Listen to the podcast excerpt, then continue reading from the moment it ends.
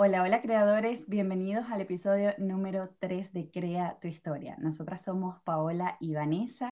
Hoy empezamos profundas con este tema porque vamos a hablar un poco del miedo al rechazo. Y te quiero contar un poco por qué este tema, ¿no? Nosotras sentimos que esta es la raíz por la cual la mayoría de las personas dejamos de hacer las cosas en nuestra vida, por miedos. Claramente hay muchos tipos de miedo, pero hoy nos vamos a enfocar en este en específico. Y, en este viaje de sentir miedo a, ser rechazado, buscamos siempre la aprobación de otros, que acepten nuestros comportamientos, lo que hacemos, lo que pensamos y hasta cómo nos movemos, ¿no? Muchas veces ese miedo viene dado no solo por una persona que te rechaza, sino por una situación, una circunstancia que te hace sentir que no te están incluyendo, que te están rechazando de alguna manera. Pero venimos a decirte que es imposible caerle bien a todo el mundo, ¿cierto, Vane? O sea, realmente creo que es este tipo de miedo el que te hace sentir limitado o el que te hace paralizarte, porque constantemente estamos pensando en qué es lo que nos va a decir mi amiga, qué me va a decir mi hermano, qué me va a decir mi familia si yo realizo cierto tipo de acciones. Entonces, por eso es que este tipo de miedos o de temor se refiere muchísimo a los seres queridos que tú tengas más cercanos y también, evidentemente, a otros totalmente desconocidos. Entonces, Considero que sí, todos hemos pasado por ahí, por eso es que nosotros no vamos a juzgarte en ningún momento, esa no va a ser nuestra intención, nosotras sencillamente queremos ayudarte a identificarlo, porque también pasamos por ahí, también nosotros tuvimos que llegar a un punto de decir, ¿por qué me estoy sintiendo de esta forma? O, ¿por qué estoy actuando de esta forma determinada? ¿Qué está condicionando mis acciones? Y fue ahí cuando identificamos que estábamos teniendo miedo al rechazo, que estábamos sintiendo que nos íbamos a limitar un poco. Entonces, ¿cómo puedes saber realmente eh, que estás teniendo este tipo de temor o que estás presentando este tipo de problemas? Es, por ejemplo, cuando, no sé, Pau, si te ha pasado en algún momento de tu vida, pero cuando dejamos de manifestar nuestra opinión. O sea, es decir, en especialmente cuando tenemos un pensamiento distinto a lo que está pensando las demás personas y nos da un poco de miedo ahí como decir, no, no puedo dar mi punto de vista. cuando estás en medio de la conversación y, y las personas que estás con las que estás conversando piensan totalmente diferente a ti y tú tienes miedo de decir, sabes que no, yo no pienso lo mismo o yo difiero de ese punto.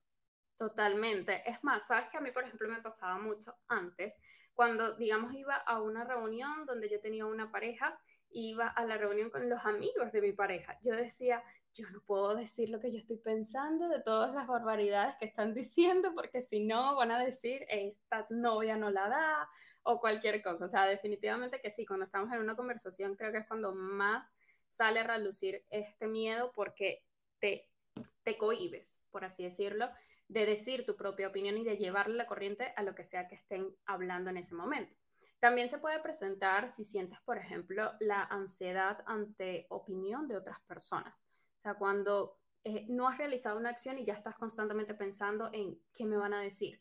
¿Será que me van a juzgar? ¿Será que me van a, me van a opinar de esto de una manera negativa? Siempre creo yo que se va como que hacia lo negativo, ¿no? O sea, siempre es como más, eh, no, me van a rechazar, me van a decir que no, me van a decir que qué fea, que esto, que lo otro, ¿no?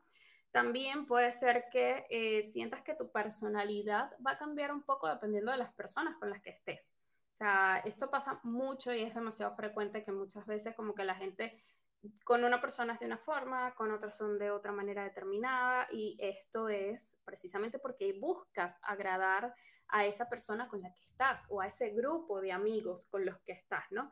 Las famosas moneditas de oro le quieren caer bien a todo el mundo. Tranquilas, yo también he estado allí.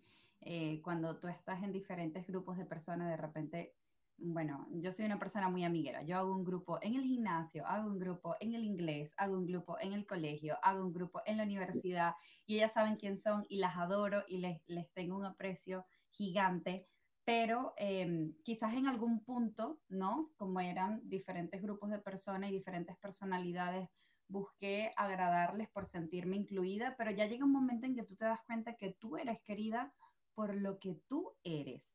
Y si realmente no eres querida, amada y apreciada por lo que realmente tú eres, entonces ese no es el lugar para estar. No, y es aquí cuando llega la famosa frase de quien te ama te va a amar como tú eres. Pero la verdad es que muchas veces también dejamos de un lado de quiénes somos. O sea, dejamos a un lado quiénes, quién, quiénes realmente somos. ¿Por qué? Porque estamos constantemente buscando agradar. Y es por eso que también nos cuesta identificar muchísimo qué nos gusta y qué no nos gusta, porque vivimos como que constantemente pensando en, eh, le tengo que gustar a Pedro, le tengo que gustar a María, le tengo que gustar a mi mamá, le tengo que gustar a mi prima, le tengo que gustar a tanta gente y tengo que agradar a tanta gente que termino perdiendo qué es lo que me gusta a mí como persona, qué es lo que no me gusta realmente y también empiezo a, digamos que, realizar acciones con las que difieren totalmente de mi personalidad y de mis valores como persona, sencillamente por el hecho de agradar a todos los demás, ¿no? Entonces, sencillamente, mire, si ustedes, si alguna de ustedes se siente identificada con la mayoría de todas estas, digamos que, target que acabamos de poner aquí, de todas estas características, puede que posiblemente sí, has pasado por lo mismo, puede que seas parte de este equipo porque definitivamente todas hemos estado aquí y esto no tiene por qué hacerte sentir mal, no tiene por qué hacerte sentir de una manera determinada, sino sencillamente entender que hemos pasado por ahí. Miedo lo ha sentido todo el mundo, o sea, todos hemos sentido miedo y es totalmente normal sentirlo. El tema es que no podemos como que quedarnos ahí. Eh, yo quisiera como que contarles y ya luego Pau pues les contará un poquito sobre una historia personal, más allá de las que hemos dicho aquí como que eh, vagamente, pero me gustaría contarles, por ejemplo, cuando yo decidí emprender, yo tenía muy claro que yo quería hacerlo por mí. Tenía demasiado claro que yo quería dar ese paso porque tenía mis metas personales. Pero una de las cosas que me limitó, y ojo, esto fue una decisión de segundos y minutos, Paola lo sabe, que yo no dejé que el miedo me paralizara más de una hora porque toda la vida he tenido que lidiar con ese miedo, pero, o sea, el miedo que más me daba era decir, ¿qué van a pensar las demás personas de que yo ahora estoy haciendo esto? O sea, ¿qué me van a decir mis amigas? ¿Qué va a pensar mi familia? Eh, ¿Me van a apoyar? ¿No me van a apoyar? Y cuando yo me di cuenta que mi cabeza estaba era sobrepensando en todo lo que los demás van a pensar de mi acción, fue cuando yo me apagué. O sea, yo hice como que mm, me, me puse en el botón de off y dije, basta, porque definitivamente no puedes seguir pensando lo que van a pensar los demás. Ellos no te van a dar de comer, ellos no van a hacer esto contigo, probablemente no te van a apoyar, pero tú no puedes estar pensando en que qué va a pasar si no tengo la aprobación de ellos. Y yo por lo menos en mi vida he sido una persona que no he contado con la aprobación de muchas personas y eso no me ha limitado. Más bien es como que siempre les he demostrado que, viste, yo sí, yo sí lo podía hacer viste, yo sí lo logré aunque tú pensaste que no. Y no es que lo he llegado a decir o que lo hago por eso, pero sí ha sido como que un... esa sensación, esa sensación de te lo demostré. Como que un pensamiento interno de que, ja, lo logré, sí, lo hice, aunque tú pensabas que no.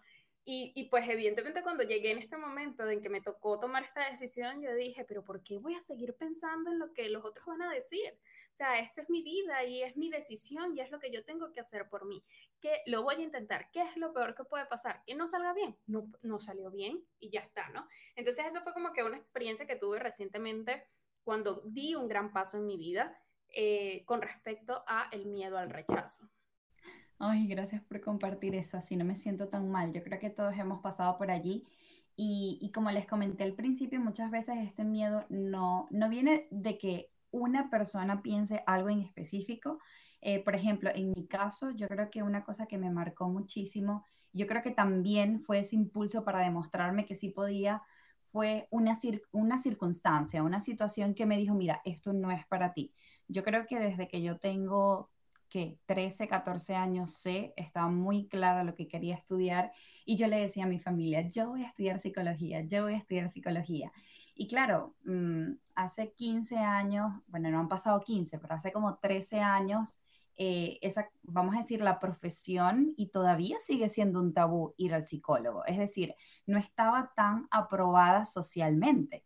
Entonces, bueno, mi familia por darme largas y decir, bueno, ella está chiquita, no sabe lo que quiere todavía, vamos a darle largas.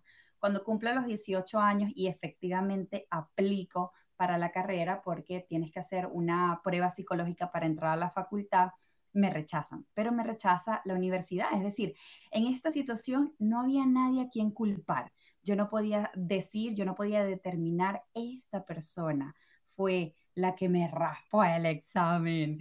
O sea, no había quien culpar. Pero les digo la verdad, cuando me enteré de la noticia y fue por una llamada, lloré, lloré, lloré a mar de lágrimas porque yo estaba segura que era lo que quería. En ese momento tenías que esperar un lapso de seis meses para volver a presentar la prueba. Y dije, ¿sabes qué? Me voy a dar estos seis meses de vacaciones después de, bueno, terminar el bachillerato y toda la cosa yo voy a vivir estos seis meses, voy a disfrutarlos, voy a descansar, descansar con 18 años. no sabía lo que, lo que era bueno para ese entonces. Exacto. No dice me tomé, era irse a la playa. Era irse a la playa. Me tomé mis seis meses y volví a aplicar y efectivamente pasé. Y en ese momento me demostré, yo creo que me demostré a mí misma y le demostré también a los demás que no es que no era para mí, sino que no era el momento. A veces no es que las cosas no sean nunca para ti, a veces es que simplemente no es el momento para ti. Hay que esperar, hay que tener paciencia, de repente no has aprendido lecciones que tienes que aprender. Pasan tantas cosas en el camino que después tú les vas poniendo como significado, ¿no? Yo misma le puse el significado y dije, bueno, de repente necesitaba estos seis meses para pensar y volver y volver. Y luego que conozco a las personas que conocí en mí, eh, en la facultad, en el momento en que entré, digo, por esto es que yo tenía que esperar estos seis meses, por estas personas, porque las personas que conocí, que entraron en el momento que yo entré, son tan especiales en mi vida en este momento que yo digo, ¿qué hubiese pasado si hubiese entrado seis meses antes? No las hubiese conocido, no me hubiesen cambiado la vida como me la cambiaron, ¿cierto? Entonces es eso, es que uno le va dando como significado a las cosas después y obviamente se supone que ese significado que tú le vas dando después te tiene que hacer sentir mejor, ¿ok? No importa si para ti es verdad o no lo es, te tiene que hacer sentir mejor de alguna manera, porque es preferible eso a inventarte una historia. Puedes crear una historia que te sirva y no que te, que te latigue, por decirlo así.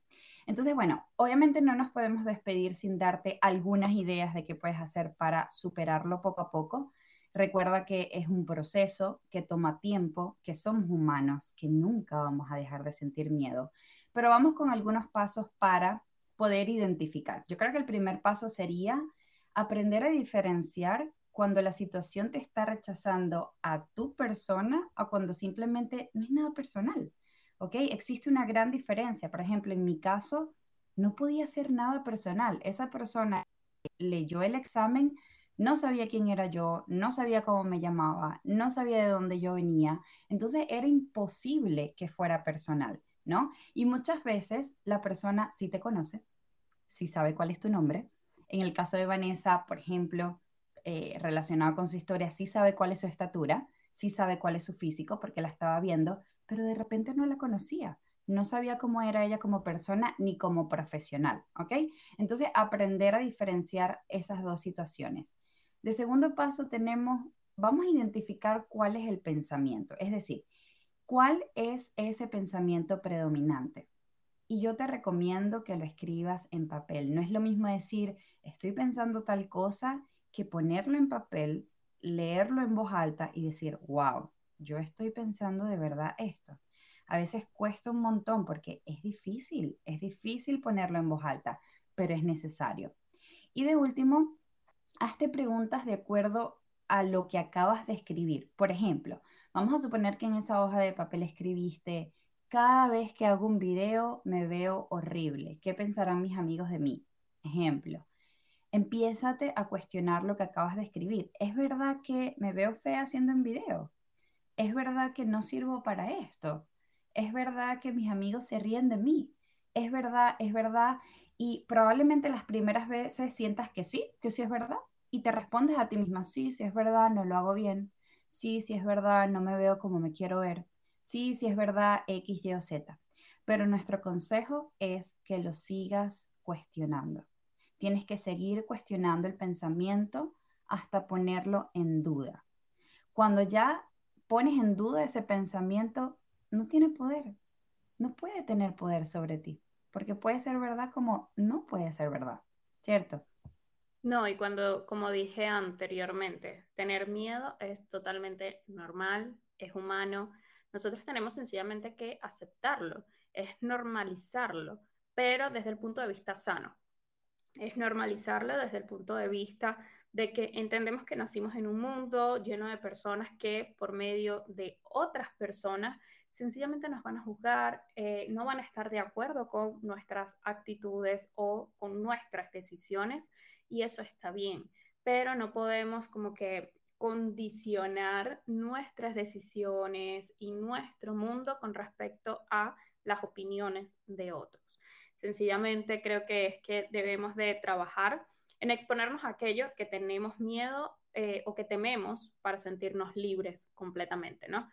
No hay una fórmula secreta para eh, combatir el miedo. Nosotros aquí solamente te hemos dado unos ciertos tips y pasos para que lo identifiques, para que sepas cómo puedes empezar a superarlo poco a poco, porque como dijo Pau, esto es totalmente un proceso, es un proceso y sobre todo es un proceso personal. O sea, no es algo que otra persona puede hacer por ti, sino que es un proceso totalmente personal en el que solamente tú vas a saber lo que tienes en tu cabeza, solamente tú vas a saber qué es lo que estás pensando constantemente.